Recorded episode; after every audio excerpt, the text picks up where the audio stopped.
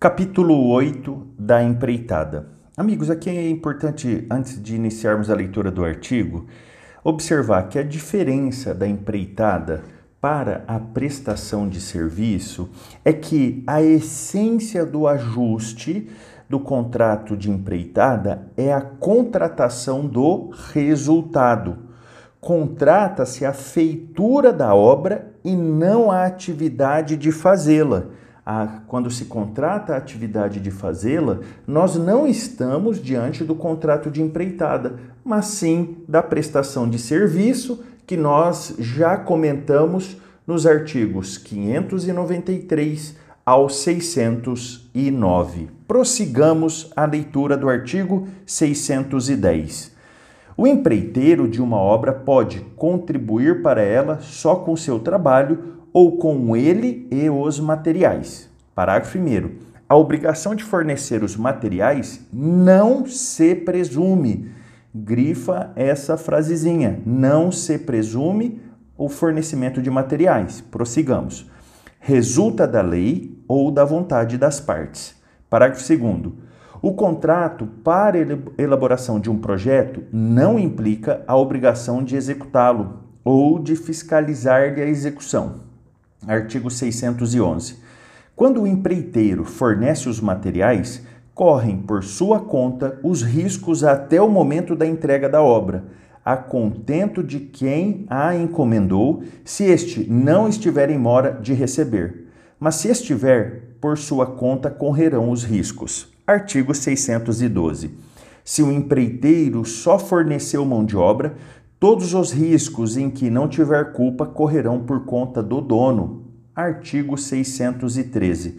Sendo a empreitada unicamente de lavor, artigo 610, se a coisa perecer antes de entregue, sem mora do dono nem culpa do empreiteiro, este perderá a retribuição. Este quem? O empreiteiro. Se não provar que a perda resultou de defeito dos materiais e que em tempo reclamara contra sua quantidade ou qualidade. Artigo 614. Se a obra constar de partes distintas ou for de natureza das que se determinam por medida, o empreiteiro terá direito a que também se verifique por medida, ou segundo as partes em que se dividir, podendo exigir o pagamento na proporção da obra executada. Parágrafo 1. Tudo que se pagou presume-se verificado. Parágrafo 2. O que se mediu presume-se verificado se, em 30 dias, grife esse prazo 30 dias, a contar da medição, não forem denunciados os vícios ou defeitos pelo dono da obra ou por quem estiver incumbido da sua fiscalização. Artigo 615. Concluída a obra de acordo com o ajuste ou o costume do lugar, o dono é obrigado a recebê-la. Poderá, porém, rejeitá-la se o empreiteiro se afastou das instruções recebidas e dos planos dados, ou das regras técnicas em trabalhos de tal natureza.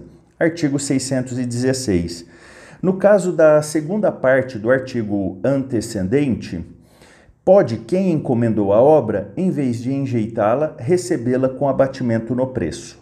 Artigo 617. O empreiteiro é obrigado a pagar os materiais que recebeu, se, por imperícia ou negligência, os inutilizar. Artigo 618.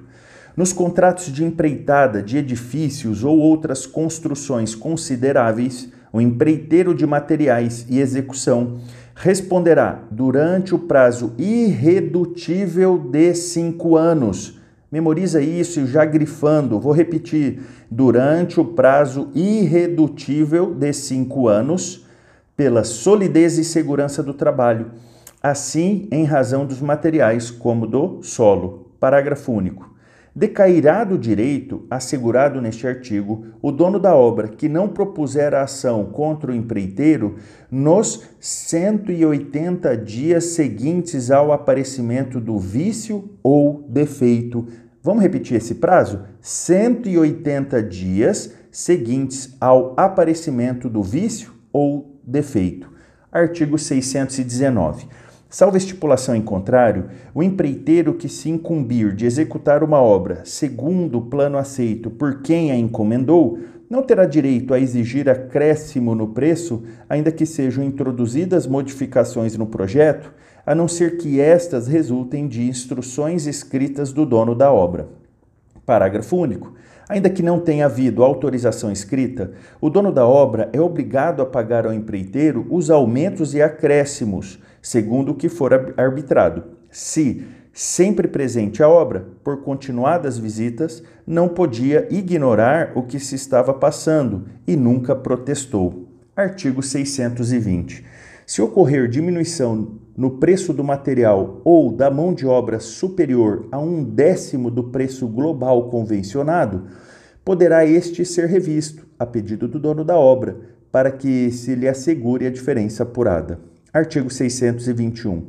Sem anuência de seu autor, não pode o proprietário da obra introduzir modificações no projeto por ele aprovado, ainda que a execução seja confiada a terceiros a não ser que, por motivos supervenientes ou razões de ordem técnica, fique comprovada a inconveniência ou a excessiva onerosidade de execução do projeto em sua forma originária. Parágrafo único. A proibição deste artigo não abrange alterações de pouca monta, ressalvada sempre a unidade estética da obra projetada. Artigo 622. Se a execução da obra for confiada a terceiros, a responsabilidade do autor do projeto respectivo, desde que não assuma a direção ou fiscalização daquela, ficará limitada aos danos resultantes de defeitos previstos no artigo 618 e seu parágrafo único. Artigo 623.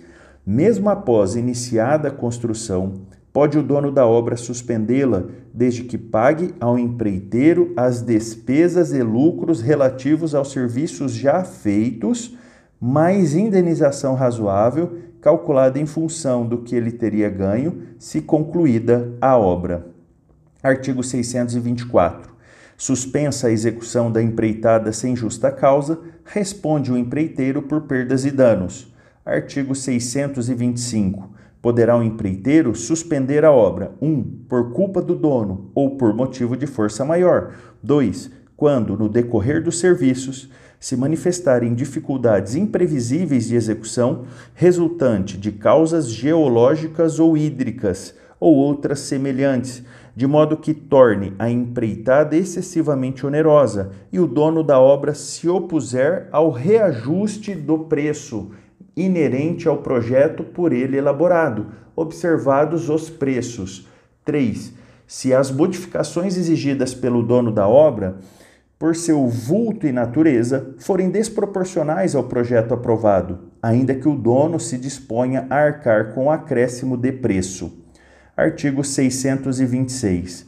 Não se extingue o contrato de empreitada pela morte de qualquer das partes, salvo se ajustado em consideração às qualidades pessoais do empreiteiro. Aqui, outra diferença da empreitada com a prestação de serviço. Lembra que na prestação de serviço, a morte de qualquer das partes extingue o contrato de prestação de serviço. Amigos, se tiver alguma dúvida, crítica, elogio, mande para nós um direct no Instagram, arroba Memorize. Aproveita também e se inscreva no nosso canal do Telegram, hashtag Civil é Legal. Neste canal temos muito material 100% gratuito para você que estuda para concursos públicos.